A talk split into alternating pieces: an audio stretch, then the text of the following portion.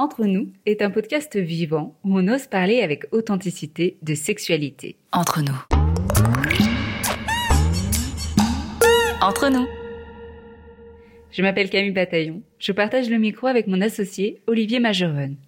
Nous sommes tous les deux sexologues universitaires et nous avons ensemble créé ce podcast. Notre motto, le bien-être sexuel inspirant. Et dans ce podcast, nous vous invitons à explorer votre relation à votre sexualité. Olivier et moi-même sommes ravis de vous retrouver pour cette saison 3.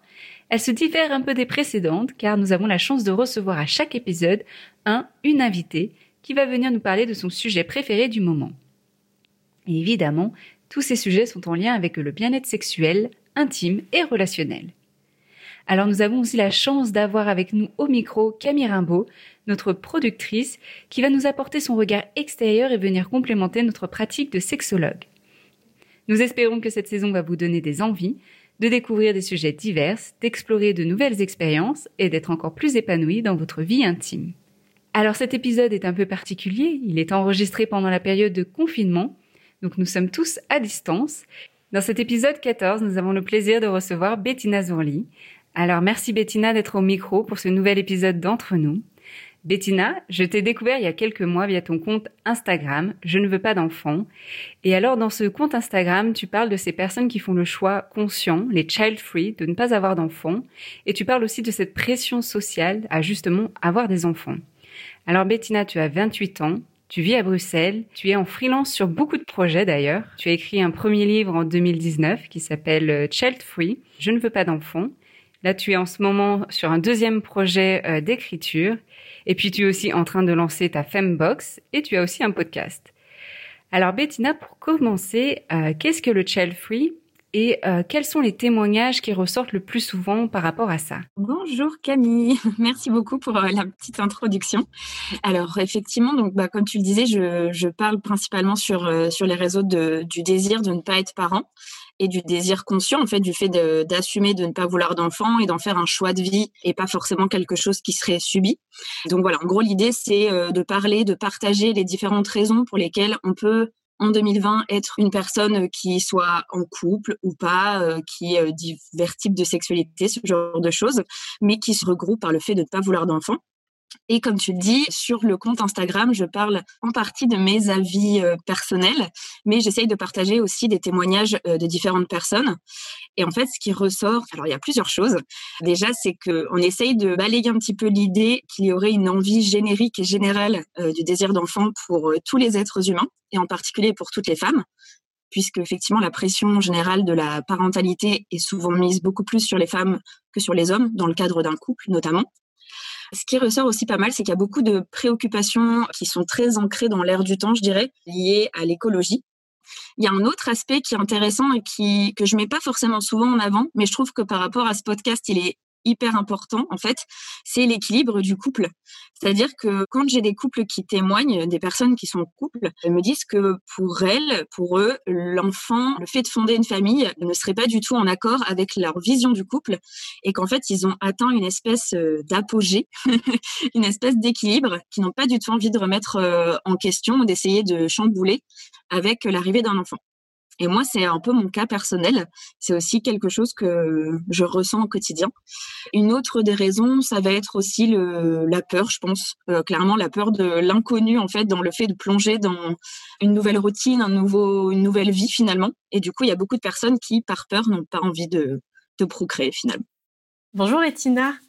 Merci pour euh, ce premier partage. Je, me, je voulais te poser la question de savoir si c'était quelque chose qui avait toujours été présent en toi ou est-ce que c'est quelque chose qui a évolué au fur et à mesure des années avec certaines prises de conscience potentielles liées entre autres à ce que tu viens de partager? Alors dans mon cas, c'est quelque chose que j'ai toujours ressenti comme tel, euh, c'est-à-dire que je me suis jamais imaginée avec des enfants. Il y a des personnes dans les témoignages que je reçois qui euh, ont changé d'avis, notamment euh, en se mettant en couple ou en ayant un changement, on va dire, personnel c'est-à-dire une espèce de prise de conscience, que ce soit dans un sens ou dans l'autre, des personnes qui ne voulaient pas d'enfants et qui se rendent compte qu'ils en veulent, ou l'inverse. Euh, mais dans mon cas, pas du tout. C'est vrai que depuis que je suis toute petite, c'est pas quelque chose qui me fait fantasmer. Et je me suis toujours euh, assumée en fait comme telle auprès de mes amis, auprès de ma famille depuis, euh, on va dire une dizaine, allez un peu plus d'une dizaine d'années. en disant voilà moi je veux être euh, la fille libre, je veux voyager. Enfin, c'est vraiment en accord avec aussi un parcours euh, professionnel et personnel dans le sens où en gros depuis que j'ai 21 ans à peu près, j'ai hum, habité dans 4 4 5 pays différents. Et c'est vrai que du coup, j'ai un peu ce côté hyper spontané, très indépendant que j'ai toujours un peu revendiqué et je pense que du coup, j'ai toujours lié euh, ce désir-là, enfin en tout cas, j'ai jamais vu comme compatible ce désir-là avec celui de fonder une famille. Du coup, m'épanouissant énormément dans tous ces aspects et pans de la vie. Et en plus, en étant en couple avec une personne qui est du même avis que moi, bah, ça m'a un peu conforté là-dedans. Mais j'avais déjà, euh, j'avais déjà émis ce choix et assumé ce choix de vie euh, il y a plusieurs, euh, plusieurs années, on va dire. Alors oui, et Bettina, tu parlais justement de personnes aussi qui, bah, au cours de leur vie, ont, changé cette décision. Alors euh, voilà, tu n'as pas forcément dit si c'était, voilà, qu'ils ne voulaient pas avoir d'enfants, puis finalement ils ont changé d'avis, voulaient des enfants ou vice versa. Et ma question, c'est plus par rapport au, regret. Est-ce que tu as des témoignages de personnes qui ont décidé dans leur vie de ne pas avoir d'enfants et qui plus tard, vers 50, 60 ans, émettent le, le regret en fait par rapport à cette décision? Alors c'est vrai que c'est assez rare que j'ai ce genre de témoignage. En général, comme je suis active sur des réseaux sociaux, euh, je regroupe une tranche d'âge qui est quand même assez jeune. et j'ai remarqué qu'en gros, voilà, les personnes qui vont suivre le compte ou qui vont m'écrire ont entre 15 ans et 30, 35 ans, mais vraiment euh, rarement plus. Par contre, récemment, j'ai fait une espèce de petite conférence en fait sur euh, sur ce sujet-là, notamment pour parler de mon livre. Et en fait, en écho euh, de mes propos, il y avait une personne, une femme de 54 ans, donc qui venait d'être ménopausée, donc vraiment en gros un peu le stade où tu fais un peu le bilan de ta vie, on va dire, euh, notamment ce qui concerne la parentalité. Et c'était hyper intéressant parce que c'est vrai que moi, en ayant 28 ans, je peux pas avoir ce recul là, même si je peux toujours affirmer que je n'aurai jamais de regrets, j'en sais rien. Et en fait, c'était très chouette parce que bah, du coup, elle, elle est en couple avec un homme child-free aussi. Du coup, ils exprimaient le fait que plus les années passaient plus elle les avait confortés dans leurs décisions et que maintenant, bah, qu'elle, en gros, avait euh, enterrer euh, cette idée de pouvoir faire des enfants un jour puisque c'est plus possible. Elle était hyper ravie de savoir qu'elle avait fait le bon choix parce qu'elle le regrette pas. Par contre, j'ai aussi eu un ou deux messages, ça m'est arrivé, de personnes me disant, ben voilà, j'ai euh, entre 45 et 60 ans, on va dire, euh, j'ai plus très bien les âges en tête, mais c'était dans ces eaux-là, de femmes qui me disaient, ben j'ai un peu peur de regretter, en fait j'ai peur de l'après, c'est-à-dire que là, elles n'étaient pas dans des phases de regret à l'heure actuelle, mais c'était plutôt un regret par rapport à ce qui va se passer quand elles seront plus âgées, peut-être euh, qu'elles deviendront dépendantes, parce que c'est une réalité pour euh, bah, tout le monde. Et c'est vrai que du coup, il y avait euh, un petit peu cette peur-là. Mais d'un autre côté, j'ai aussi reçu des messages de personnes, de femmes qui ont des enfants, parce que c'est un petit point que j'ai pas mentionné, mais ce qui est chouette sur ce compte Instagram, c'est qu'il n'y a pas que des personnes child free, c'est qu'on discute entre personnes qui ont qui ne veulent pas d'enfants, qui euh, ont des enfants ou qui euh, ne peuvent pas avoir d'enfants. Enfin, il y a plein de profils différents. C'est assez bienveillant, c'est très chouette. Et du coup, il y a aussi, euh, ben voilà, c'est pas assez anecdotique, hein, mais deux, trois personnes qui m'ont écrit en me disant, ben, maintenant que je vois que la parole se libère sur le fait de pouvoir assumer de ne pas avoir des enfants, que ce soit pas vu comme quelque chose de bizarre, d'horrible ou de pas naturel, je me dis que finalement j'aurais été mieux sans elles, elles m'ont pas dit qu'en gros elles détestaient leurs enfants, c'est pas du tout l'idée et je pense que voilà, c'est pas le cas, mais en tout cas voilà, elles exprimaient le fait que malheureusement dans leur cas, elles n'avaient pas eu le choix et que si elles avaient pu euh, bah, refaire ce choix avec l'expérience de vie qu'elles ont eue et du coup la liberté, on va dire le libre arbitre qu'elles ont maintenant, elles le referaient pas forcément. Donc je pense que dans les deux cas, il y a, un petit peu de tout, il, il peut y avoir du regret des deux côtés quoi, malheureusement. tu parlais vraiment donc de cette espèce de pression que met la société particulièrement sur les femmes euh, liées à la parentalité, au fait de faire des enfants. Euh, moi, je me souviens aussi avoir entendu parler de cette espèce de montée d'instinct maternel ou montée hormonale qui arriverait euh, dans la trentaine ou si on n'a pas encore eu d'enfant, en fait, il y a quelque chose qui vient à l'intérieur de nous et qui nous ramène en fait à notre nature de personne qui, entre guillemets, a cette capacité de donner la vie. Est-ce que c'est quelque chose, j'ai envie de dire, de vérifier hormonalement parlant Est-ce qu'il se passe quelque chose? Je ne sais pas si tu, peux éventuellement nous expliquer. Et du coup, est-ce que tu aurais des témoignages de femmes qui ont vécu en fait cette espèce d'appel et qui du coup ont changer d'avis parce que leur corps peut-être les ramenait à une envie vraiment profonde. Bah, Je pense que c'est une, très bonne question, enfin une super bonne remarque dans le sens où justement récemment j'ai commencé un petit peu à, ça fait quelques mois que j'essaie de me renseigner justement sur ces fameuses euh, données biologiques pour essayer de me dire est-ce que je fais partie des exceptions qui sont en dehors de la règle naturelle, on va dire, ou est-ce que ce serait pas plutôt une construction culturelle ou sociale, ce genre de choses. Et en fait, euh, au biais de pas mal de lectures, je me suis rendu compte que bah, notamment, on, en avait pas mal parlé euh, avec Camille aussi, mais l'idée de l'instinct maternel notamment, donc si on parle d'instinct, on va parler de quelque chose d'inné, de hyper viscéral, hyper naturel. C'est une construction sociale qui date d'il y a quelques siècles. En fait, avant, il n'y avait pas du tout cette notion euh, justement de prendre soin des enfants, notamment au 16-17e siècle. En fait, on, bah, les femmes donnaient la vie et en gros, elles le mettaient à des précepteurs et des nourrices donc elles s'occupaient pas du tout de leur enfant. Il n'y avait pas cette notion de contact euh, charnel dès les premières heures pour créer un peu le lien indéfectible entre parents et enfants. Donc elle le donnait à des nourrices pendant 5-6 ans, elle le récupérait, elle le donnait à des précepteurs. il n'y avait pas du tout cette notion de euh, c'est le fruit de mes entrailles et du coup je dois le chouchouter et le couver. Euh. voilà, donc c'est un peu quelque chose qui est né à cause de la mortalité infantile. Ça, quand j'ai découvert ça, en fait, ça, c'est un petit peu réveillé des choses en disant ah ouais, pour moi, c'était quelque chose qui était inné aussi, hein, que juste quelques personnes n'avaient pas, en gros. et le fait de me rendre compte qu'on a construit des, notions comme ça, comme l'instinct maternel, ça m'a un peu, euh, un peu chamboulé, je dois dire. Pour juste donner des petites euh, sources, en gros, euh, ce que je viens de citer sur la notion d'instinct maternel, c'est notamment Elisabeth Badinter qui en parle dans L'amour en plus, qui est un livre donc sur bah, la naissance de l'instinct maternel, en gros. Et elle a écrit un autre livre qui s'appelle Le conflit, la femme et la mère, et dedans, elle parle justement d'un retour du naturalisme qui aurait eu lieu dans les années 70, en fait. Où en gros, bah, c'est pareil, euh, c'est-à-dire que les lobbies ont commencé à un petit peu apparaître à ce niveau-là, sur le lobby de la maternité. Ça existe vraiment. et, euh, et, du coup, elle parle du fait euh, bah, de comment essayer de recréer ce truc naturel pour essayer de dire aux femmes, en fait, le fait d'enfanter, c'est naturel, il faut que vous le fassiez parce que c'est la suite logique alors qu'il y avait euh, bah, du coup avec euh, les années 60 un peu de revendications féministes, lutte, etc., liberté, de plus en plus de femmes qui se séparaient de la, de la parentalité pour affirmer un peu leur liberté. C'est assez intéressant de savoir ce genre de choses et, vraiment, enfin, je trouve qu'Elisabeth Bernater, même si elle est controversée sur certains sujets, ça permet d'avoir des pistes en fait de réflexion après de se faire son avis quoi. Par contre, euh, ce que tu disais aussi, c'est que par rapport à tous les témoignages que j'ai reçus, il y a des personnes qui étaient sûres qu'elles ne voulaient pas d'enfants et ben voilà, comme tu dis, elles se sont réveillées un jour avec cette espèce de fameuse horloge biologique dont on ne sait pas trop d'où elle sort, euh, en se disant ben j'ai vraiment envie d'un enfant. Et là, se poser la question de ben, est-ce que c'est une envie passagère? Est-ce que c'est quelque chose sur le long terme? Il faut que je relativise le fait que ben, c'est une responsabilité à vie, ce genre de choses. Donc voilà, ça posait question, mais clairement, oui, je pense que ça arrive, hein, ce truc viscéral. Enfin, pour moi, je l'imagine vraiment comme toi. Hein. C'est un truc où tu le sens dans tes tripes et tu dis j'ai envie d'un enfant ou pas, quoi. C'est un peu ça. La question qui peut se poser, c'est est-ce que c'est biologique ou est-ce que c'est cette pression sociale aussi? Parce que souvent, ça arrive à peu près vers la trentaine, mais c'est aussi vers la trentaine qu'on attend d'une femme qu'elle ait, qu'elle ait des enfants. Donc, il y a toutes ces questions qui se posent.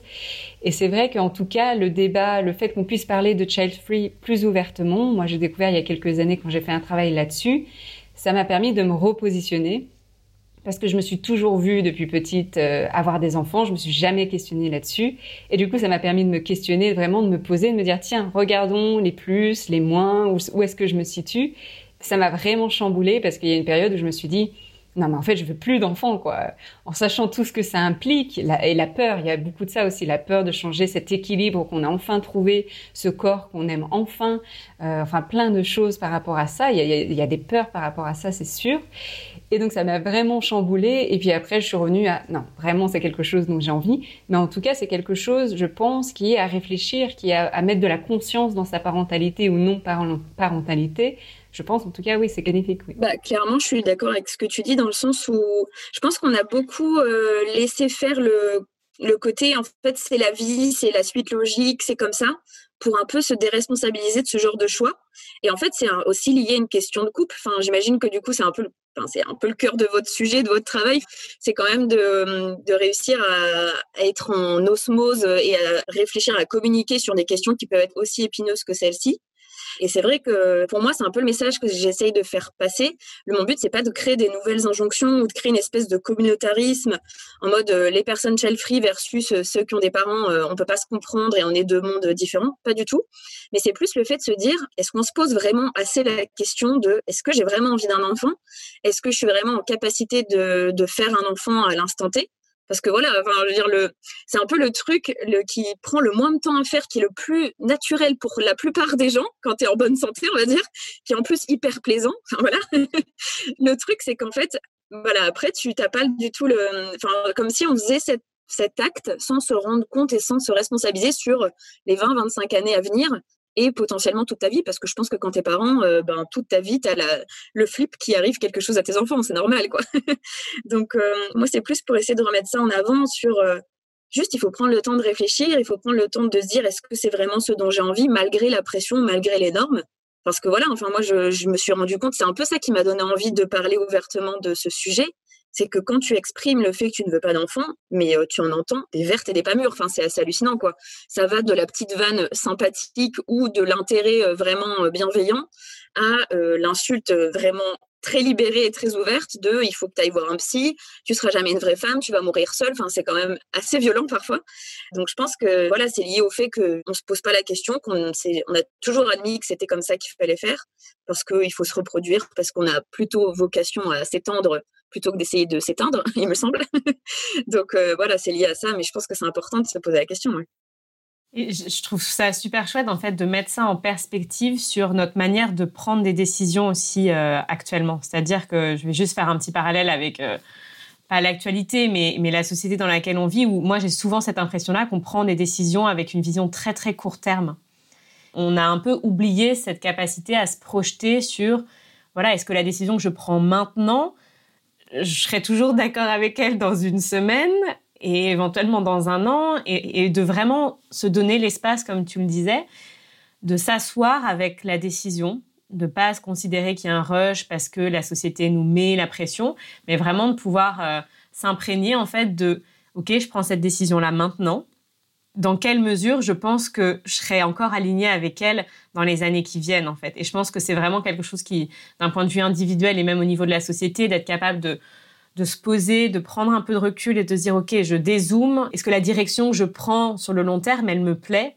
Je pense que ça, fait vraiment du bien euh, au final. Bah, tout à fait. Mais tu vois, je pense que c'est vraiment lié au un espèce de modèle qu'on a mis en place, c'est-à-dire que c'est un peu la course, toutes les étapes de vie que tu dois cocher. Enfin, tu commences avec euh, bah, déjà les bonnes notes à l'école, on va dire, c'est-à-dire avoir euh, ces diplômes le plus rapidement possible, parce qu'après, si tu continues à faire des études trop tard, ça commence à être un peu bizarre, sauf si tu fais des longues études de médecin, et là, ça va.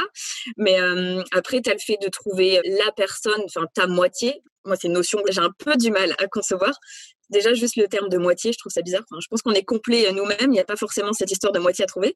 Après, le fait, ben, soit du mariage, bon, qui commence un petit peu à se perdre, mais il y a quand même cette notion d'asseoir son couple dans le temps. Et après, tu as quoi? Tu as le crédit pour la maison et les enfants, grosso modo, qui est quand même un truc avec des dates butoirs, et notamment, c'est-à-dire que la trentaine, c'est quand même un moment où tu es censé avoir coché pas mal de cases. Et je pense que c'est un truc qui met énormément de pression aux gens, ce qui fait qu'ils ils oublient, comme tu dis, totalement de réfléchir à est-ce que c'est vraiment ce que je veux? Parce qu'encore une fois, quand tu te rends compte que c'est pas ce que tu veux, ben, tu es un peu marginalisé quand même. Et du coup, de se dire, ben, en fait, il faut que je le fasse et le plus rapidement possible pour euh, surtout pas dénoter, parce que sinon, on va me voir comme quelqu'un de bizarre et moi, je vais l'assimiler à un échec en plus. C'est horrible. Alors qu'en fait, il n'y a pas d'échec particulier à être marié à 30 ans ou avoir euh, une famille à 35 ans. C'est encore une fois quelque chose de totalement construit et mmh, moi, c'est une phrase que je dis souvent, mais je pense qu'elle est tellement vraie. Là, on va être bientôt 8 milliards d'individus sur Terre. On ne peut pas tous avoir les mêmes projets de vie. C'est impossible, en fait. Et je pense que le meilleur moyen d'être épanoui, d'être heureux, c'est juste de se dire quelles sont mes envies à moi, quels sont mes projets personnels, et d'essayer d'aller le plus possible vers ces objectifs-là, même s'ils dénotent plus ou moins de la fameuse norme. Mais c'est super compliqué de faire ça. Et c'est vrai que si on n'ouvre pas la voie dessus, il y a peu de chances que les gens se posent des questions. Alors que si on, on essaye d'étendre un petit peu ce genre de sujet, de montrer qu'il y a plein de chemins de vie, qu'il y a une diversité énorme, je pense que les gens se disent Ah ouais, en fait, je peux faire tout ce que je veux. quoi. il n'y a pas vraiment de barrière. quoi. Donc c'est assez chouette d'en parler, je pense. Et euh, par rapport aussi, alors là, on parlait un peu de cette réflexion et surtout la pression par rapport aux femmes, le fait d'être mère. Alors on a aussi au micro, on a Olivier. J'aimerais bien entendre aussi, enfin, les témoignages que tu as, Bettina, par rapport euh, aux hommes. Est-ce qu'il se pose aussi cette réflexion? Est-ce qu'elle vient beaucoup plus facilement? De quelle manière elle se forme? Et, et quelles sont pour eux aussi leurs motivations à ne pas avoir d'enfants? Ouais, alors c'est assez intéressant parce que c'est vrai que quand j'ai euh, écrit le livre, donc j'ai commencé l'écriture il y a un an et demi, un peu plus, j'ai en fait fait un appel à témoignages et directement j'ai reçu plein de témoignages féminins. J'ai vraiment trimé pour essayer de trouver quelques témoignages masculins. donc en gros, il y a 16, 16 femmes et 3 hommes qui ont euh, parlé pour le livre. Et pareil, sur les réseaux sociaux, c'est quand même des sujets, ben, je sais pas, de la charge maternelle, ce genre de choses, la charge mentale, la pression sociale. J'ai l'impression que c'est des sujets qui regroupent plus de femmes parce que on se sent euh, beaucoup plus impliqué là-dedans et beaucoup plus victime, on va dire, du système global. N'empêche qu'il y a aussi des hommes child free, évidemment. et quand j'ai eu euh, l'occasion de discuter avec ces hommes-là, c'est que déjà, d'une part, les raisons sont assez proches. Il y a ce désir, enfin, il y a le non-désir, en fait, clairement, juste une envie qui ne se prononce pas, qui n'arrive pas. Il y a aussi un côté quand même engagé chez certaines personnes, bah, que ce soit euh, pour les raisons écologiques ou juste pour le fait de hum, d'essayer de revendiquer une, une égalité. Enfin, il y a des hommes féministes qui suivent le compte et je trouve ça très chouette parce qu'ils me disent, bah, en fait, il n'y a aucune égalité euh, possible pour l'instant au niveau des lois. Par exemple, si on prend la France, tu vois, par exemple, le congé paternel, ce genre de choses, enfin, des petites choses qui font qu'on essaye d'atteindre l'égalité entre les sexes, mais on ne peut pas le faire si on ne change pas ce genre de, de loi, notamment si on ne permet pas aux femmes d'avoir euh, le même accès vraiment égal au marché du travail et les hommes le même accès au congé euh, paternel, ce genre de choses. Et du coup, il y a, des hommes et je pense qu'ils essayent de revendiquer des combats euh, hyper imprégnés dans l'air du temps. Et ce qui est intéressant, c'est que du coup, c'est aussi souvent des hommes qui prennent en main leur contraception. Et ça, c'est trop chouette. C'est pour ça que j'essaye d'avoir plus en plus d'hommes qui en parlent, parce que pour moi, c'est un peu quelque chose aussi de majeur dans l'égalité, dans la gestion en fait d'un couple. C'est qu'on a toujours mis la contraception sur le dos des femmes parce qu'on a fait des avancées euh, il y a plusieurs dizaines d'années sur la pilule, etc. en premier et que c'est nous qui portons l'enfant. Donc c'est vrai que de base, ça pouvait paraître logique, sauf qu'a priori, on est d'accord que c'est toujours à deux que ça se fait. Euh, et c'est vrai que moi, j'ai trouvé ça très chouette d'en parler. Bah, là, dernièrement, je faisais un espèce de petit live sur Instagram avec un homme euh, child free qui, en fait, partageait plein de choses très différentes et un peu marginales, ce qui était super intéressant, c'est-à-dire qu'il est pansexuel, donc lui, il est intéressé pas par les sexes des personnes, mais plus par une personne en particulier. Donc euh, ça peut être un homme, une femme, ça peut être plein de choses différentes. Il est en polyamour, donc il a plusieurs relations en même temps. Il est child il est féministe, etc. c'était hyper chouette, hyper euh, complet euh, et, très intéressant. Et je pense que c'est vraiment des, personnalités qui s'engagent et qui se disent, je comprends pas pourquoi il y aurait une différence, pourquoi on serait un peu remis au banc du truc quand on parle de parentalité, parce que globalement, c'est toujours à la femme qu'on s'adresse et après à la mère. Et du coup, je trouve ça chouette qu'il s'implique un petit peu là-dedans parce que clairement, comme tous les combats, par exemple, féministes, etc., il faut inclure les hommes dedans, sinon ça n'a aucun sens. Donc, euh, c'est assez chouette qu'ils prennent part là-dedans et qu'ils prennent euh, leur part de responsabilité aussi. oh là là, ah, c'est magnifique comme sujet. Ça m'éveille énormément de sujets, euh, de questionnements. Et c'est ce que j'adore en fait dans, dans cet échange, c'est que on va apporter beaucoup plus de questions finalement que de réponses, mais on est dans cet esprit d'ouverture et de pleine conscience, de ralentir pour se dire vraiment, est-ce que je fais des choix conscients, des choix libres qui correspondent à mes aspirations? Sinon, je suis en train de cocher, comme tu dis, euh, une, suite logique d'événements qui seraient soi-disant entendus, mais attendus par qui? Qui l'a écrit? Et comme tu dis, c'est socioculturel. On retourne 300 ans en arrière, on est totalement dans un autre contexte.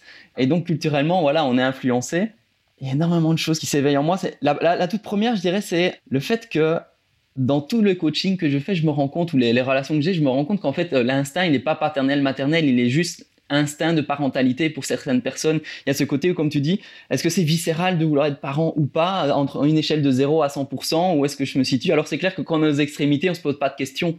Il y a des personnes que je connais, ils sont à 100% sûrs et d'autres 100% incertains. Et puis il y a toute la gamme entre les deux et on se dit on en est où? Et, ce que je me dis, c'est que là, moi je connais beaucoup de papas qui sont beaucoup plus paternants, enfin, tu vois, qui sont beaucoup plus dans le soin de l'enfant que la maman finalement. Et encore, ça dépend de l'étape de vie, où est-ce que nous on en est, où est-ce que l'enfant en est. On est plus parfois à l'aise avec des jeunes enfants, des plus grands, des ados, et qu'en fait, la parentalité, elle est absolument non genrée en fait. Ça dépend pas du tout de ton, de ton genre, de ton sexe, de ton orientation sexuelle, de quoi que ce soit. C'est Enfin, je veux dire, il y, a des, y a des personnes qui peuvent être euh, transsexuelles ou homosexuelles qui, qui sont de fabuleux parents parce qu'ils ont une sensibilité, une écoute, une capacité de, de donner tous les soins que l'enfant a besoin à cet âge-là, qui sont tellement diversifiés. On n'est pas non plus une baguette magique qui doit pouvoir répondre à tous ces besoins de l'enfant. D'ailleurs, euh, on peut se demander parfois qui est le vrai parent d'un enfant. Parce qu'en fait, déjà biologiquement aujourd'hui avec la génétique, on se dit, mais on peut donner nos ovocytes, donc en fait, on peut être parent génétique mais pas biologique, c'est-à-dire qu'il peut y avoir une mère porteuse. Donc on peut avoir, ça peut être notre ADN, mais ça peut être maman qui porte. Et puis qui est le parent social finalement? Qui s'en occupe au niveau légal ou social? Qui est le vrai parent qui s'en occupe au quotidien? Ça fait trois niveaux de conscience. Et puis il y a aussi au quotidien qui est le vrai parent en fait? Est-ce que finalement c'est la TV, c'est nos amis, c'est le mainstream? C'est qui finalement? Parce que voilà, on peut être parent et qu'est-ce qu'on fait de nos enfants? Qu'est-ce qu'on leur transmet? Alors on transmet plus par rapport à qui on est que ce qu'on fait. Donc c'est clair, c'est ça qui transmet. Mais néanmoins, voilà, si on s'en occupe pas, on, est parent. Comme tu dis, on a coché une case, mais derrière, il y a tellement de niveaux de compréhension. Et pour moi, il y a mille manières d'être parent. Et il y a mille manières d'avoir des enfants parce qu'on peut décider de les adopter. On peut décider de s'occuper des, des enfants des autres parce qu'on a un tel et tel âge.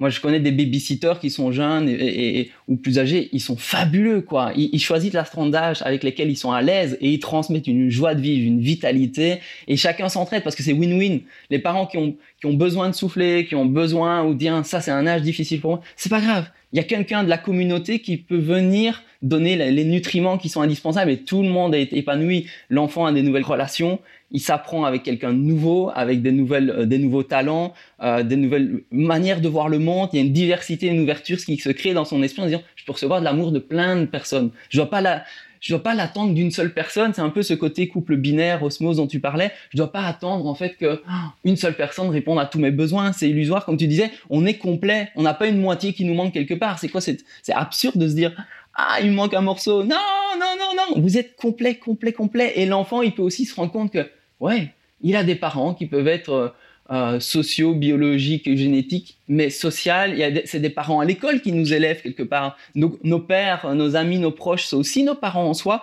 Et il y a aussi le être parent de soi, parce que finalement, on est tous parents. Si on veut être honnête avec soi, on est parent de soi-même avant tout.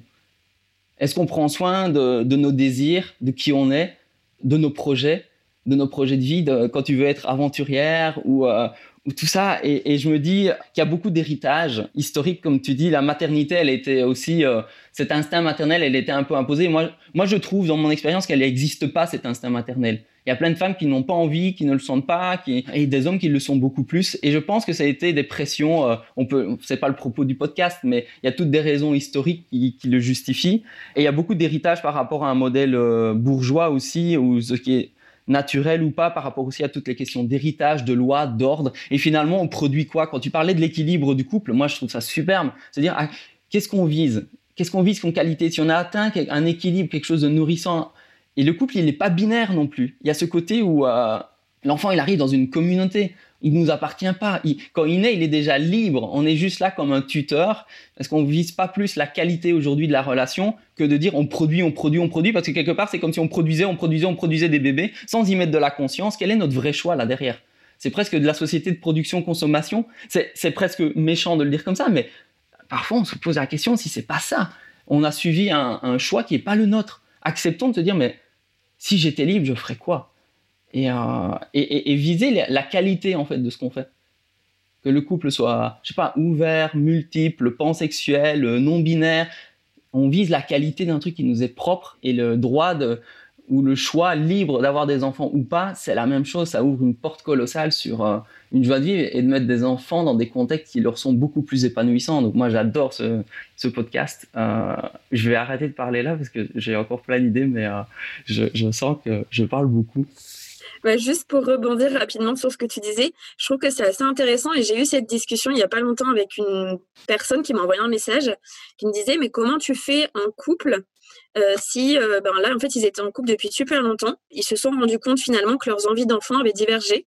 Il y en a un des deux qui en veut et l'autre qui en veut pas.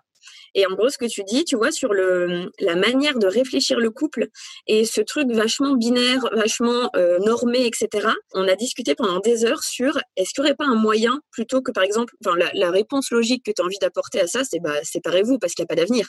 Moi, j'aurais envie de leur dire ça de base. Mais en fait, non, parce que on a réfléchi à l'idée que il y a plusieurs manières d'être parent, il y a plusieurs manières de pouvoir potentiellement élever un enfant, ce genre de choses.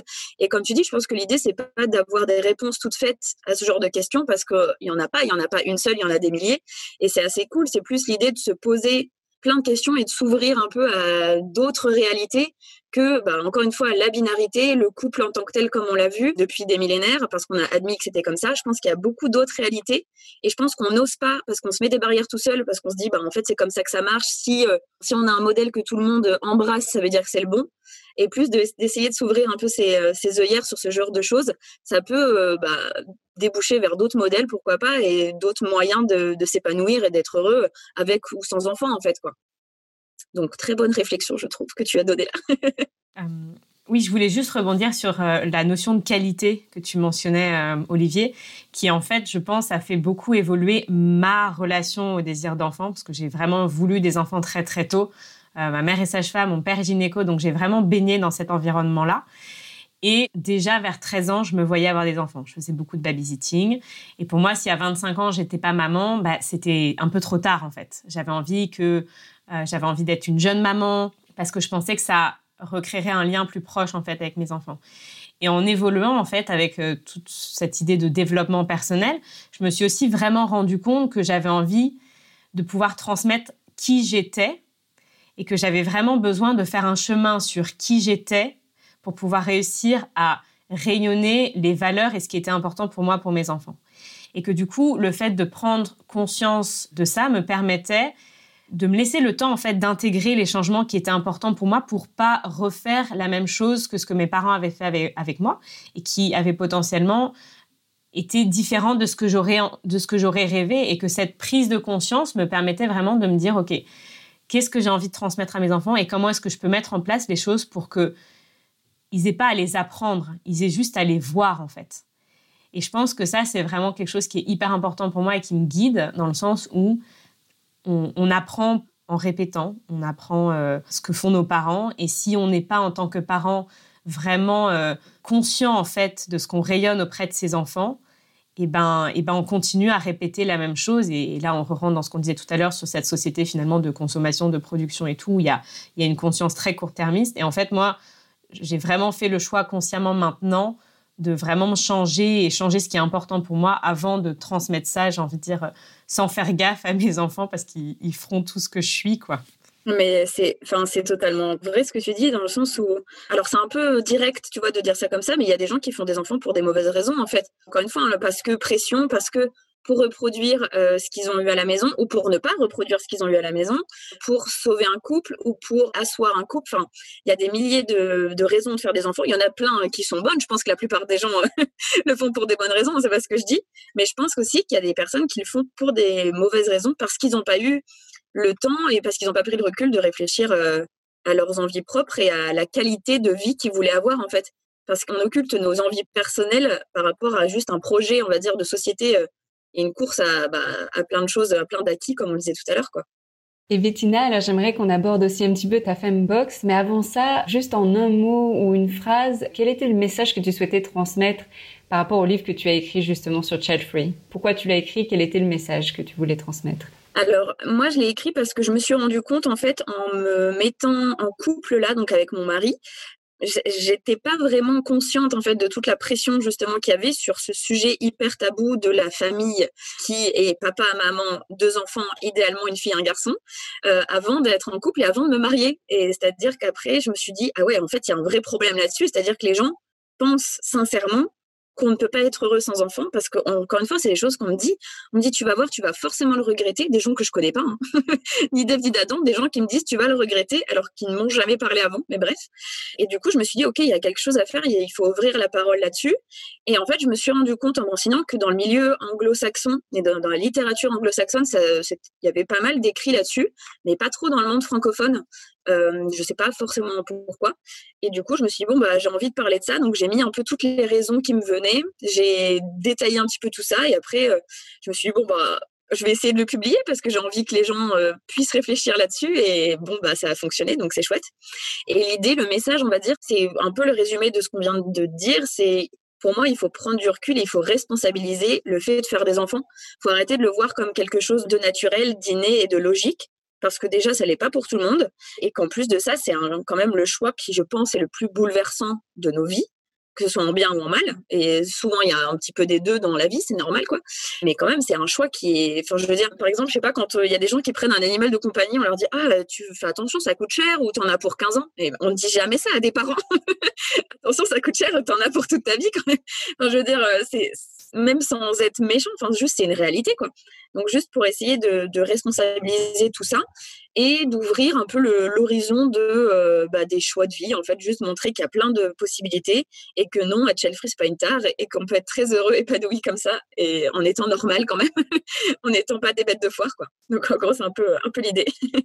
Conscientiser ce désir ou ce non-désir et apporter en tout cas une réflexion par rapport à ce débat-là. Génial. Et alors maintenant, est-ce que tu peux nous expliquer un petit peu ce qu'est la femme box? Qu'est-ce que c'est? Comment tu as eu cette idée de développer cette femme box et à qui elle s'adresse? Alors du coup, oui, la Fembox, donc c'est un projet que j'ai eu depuis quelques mois, on va dire, et que j'ai lancé il y a un mois et demi. C'est une box bah, comme les principes de box de beauté ou ce genre de choses, sauf que c'est un, avec un concept assez précis qui est en gros d'aborder des thèmes euh, sur les féminités avec une dimension féministe de prise de conscience en fait sur des sujets de société. En fait, l'idée m'est venue d'une manière assez simple, c'est-à-dire que j'ai envie de créer, j'ai envie d'entreprendre. Il y a plein de choses qui me plaisent en fait, qui me tiennent à cœur. C'est-à-dire que en gros, moi j'aime lire, j'aime euh, débattre, j'aime déconstruire, j'aime euh, juste réfléchir et échanger et de faire réfléchir sur des sujets de société, euh, sur les normes, sur essayer de, créer de nouveaux modèles en fait. Et je me suis dit comment je peux faire ça? En fait, l'idée m'est venue de créer donc cette box avec quatre objets différents dedans, tous les deux mois, pour traiter d'un sujet euh, engagé, parfois tabou, etc. Donc en gros, parmi les thèmes, donc la première, elle parle du clitoris, qui est quand même un peu un organe euh, central, on va dire, des féminités dans le sens où bah, il a été invisibilisé, il est encore hyper tabou. Euh, il y a plein de femmes qui ne savent pas qu'elles en ont un ou qui ne savent pas comment s'en servir, on va dire. On va aussi parler des menstruations pour essayer juste d'ouvrir euh, des horizons en fait sur de l'information, sur des alternatives, etc. Euh, j'ai prévu aussi une box sur le consentement, une box sur le féminisme de manière générale pour s'informer un peu sur les divers pans du féminisme. Voilà, c'est plein de choses comme ça pour essayer de mettre en avant des lectures qui moi m'ont inspiré et que je trouve qui sont intéressantes. D'un autre côté, il y a aussi des objets bien-être, euh, des vêtements, etc., pour mettre en avant des créatrices féminines, pour un peu de solidarité aussi, et, essayer de mettre en avant des personnes qui se lancent. Et l'idée, bah voilà, c'est juste de réfléchir, de déconstruire, de décomplexer et euh, d'apprendre des nouvelles choses tous les deux mois, en gros. Génial, c'est génial, ouais. Et du coup, est-ce que ça s'adresse à un public euh, en particulier? Alors, pas spécialement. En gros, je pense que bah, Prévente, je l'ai lancé il y a un mois. C'est vrai que dans les médias, pour l'instant, il y a 80 personnes, un petit peu moins, qui se sont inscrites, on va dire. Bah, c'est principalement des femmes euh, cisgenres, il me semble. Mais il y a aussi des hommes qui l'ont acheté, notamment pour, certes, l'offrir à leurs euh, copines, mais pour lire aussi le livre sur le clitoris. J'ai trouvé ça super chouette. Mais voilà, moi, en gros, l'idée, c'est bah, je n'ai pas envie de restreindre, hein. c'est-à-dire que tout le monde peut accéder à ce genre de box. Et euh, je l'ai fait sans abonnement parce que je trouve que selon les sujets, en fait, ça peut parler plus ou moins à certaines personnes. Donc euh, voilà, c'est un peu ouvert, euh, ouvert à tout le monde. Il n'y a pas de limite de genre, de sexualité, etc. Tout le monde peut, peut être intéressé. Génial, ouais. Et peut l'acheter du coup euh, quand le sujet intéresse. Donc ça, c'est chouette et l'offrir, que ce soit à ses partenaires ou à ses enfants ou à des copains, copines. ouais, c'est chouette. Exactement. Et alors, en question de fin, on aime bien demander à nos invités quel est l'outil qui, toi, t'a le plus aidé dans ta vie intime? Alors, l'outil, je dirais que c'est euh, c'est pas un outil euh, matériel. C'est-à-dire que euh, c'est vraiment le fait d'arrêter de me comparer aux autres et de me créer des complexes en fait. C'est-à-dire que bah, comme tout le monde, je pense que j'ai eu des complexes à un moment, surtout à l'adolescence, etc. Et en fait, je me suis vite rendu compte que je me l'ai créé parce que j'avais l'impression qu'il fallait en avoir parce que dans notre société, tout le monde est complexé. Alors que moi, en fait, c'est vraiment l'inverse. Je m'aime, et j'avais honte de dire ça hein, jusqu'à il y a peu. Moi, je m'aime comme je suis. Je suis hyper fière de qui je suis. Je me regarde le matin, je suis là en mode, hey, je suis comme ça, genre, je, m'aime, quoi. Et en fait, je trouve que d'arriver à accéder à ça, je dis pas que c'est facile et je pense que selon les personnes, on n'est pas tous dans le même cheminement. Ça peut être très, très compliqué. Mais euh, moi, je pense que le fait d'assumer, bah, par exemple, comme tu dis, dans la vie intime, etc., bah, en fait, tu peux pas être bien avec quelqu'un d'autre si tu n'es pas bien avec toi-même. Et le fait de se regarder dans un miroir et de se dire, ben, moi, je m'aime comme je suis, de se regarder nu et de se dire, ben, je, suis, jolie, je suis valable, je suis, euh, moi en fait. Quoi. Il ne devrait même pas y avoir d'adjectif à mettre à côté. C'est que ben, on est nous et euh, on est tous différents. Donc, tu peux pas te comparer à quelqu'un parce que tu ne pourras jamais atteindre cette autre personne parce que tu es différent de base, tu vois. Et je pense que d'avoir ce cheminement de pensée, ça m'a vachement épanoui et ça m'a permis bah, d'être hyper libre avec euh, des partenaires par euh, la communication et par le fait de pas de pas se complexer en fait et de vivre du coup sereinement selon ses envies, sa sexualité ou sa vie de couple, ce genre de choses, quoi. Je pense que c'est un peu hyper important et, et que malheureusement, le monde et l'entourage dans lequel on est ne va pas du tout dans ce sens-là et ne fait que nous complexer de plus en plus et que euh, nous créer des problèmes qui n'existent pas en fait. et ça a le don de m'agacer. Donc l'amour de soi, l'amour de soi comme euh, super outil euh, pour justement ces débats, s'accepter soi, à s'aimer et justement à développer des relations plus harmonieuses. Tout à fait. Merci merci pour votre écoute. C'était l'épisode 14 avec Bettina. On vous mettra justement les liens euh, de son livre, de son podcast, euh, de sa fanbox et de son compte Instagram. Comme ça, vous pourrez la suivre et suivre son actualité. Réagissez à notre podcast sur Facebook, Instagram. Partagez-nous vos impressions. Ça nous intéresse. Ce podcast vous a touché. Alors nous vous invitons à prendre le temps de le diffuser autour de vous. Une capture d'écran et partager sur vos réseaux. Ce projet est co-créé grâce à la collaboration avec Camille Rimbaud de Inspire By et thepodcastfactory.org. Alors, si vous aimez nos podcasts, eh bien, nous sommes à la recherche de financement, de donations, peu importe, ça peut être 5 euros, 10 euros ou beaucoup plus. Voilà, ça nous permet de continuer à, produire, à co-créer, à inviter des gens au micro, à s'enrichir mutuellement de le plein, plein, plein de, de, de conscience, en fait. Et sachez qu'on a déjà un, une belle audience à travers le monde. Euh, J'ai plus les statistiques, mais quand même, plus, je pense une trentaine de pays et euh, je sais plus combien de downloads, mais c'est euh, plusieurs milliers. C'est gay maintenant, ça commence vraiment à prendre forme et euh, ça nous réjouit. Donc quand vous contribuez, vous contribuez à quelque chose d'assez grand, de très grand, de très lumineux et ça nous plaît beaucoup. Et puis soutenez aussi Bettina parce que je trouve que son, son énergie, ses projets, son projet de Fembox est juste euh, super intelligent, bien pensé et euh, j'ai envie de m'inscrire aussi d'ailleurs.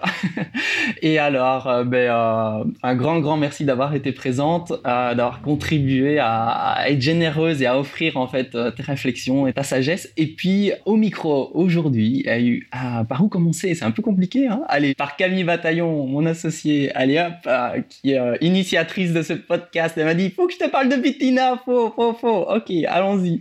Alors, euh, merci Camille, sexologue. merci à Bettina. C'est juste fabuleux pour ce projet et ton dynamisme. Merci d'avoir été présente. on, mettra les liens vers tous tes comptes et comment te contacter.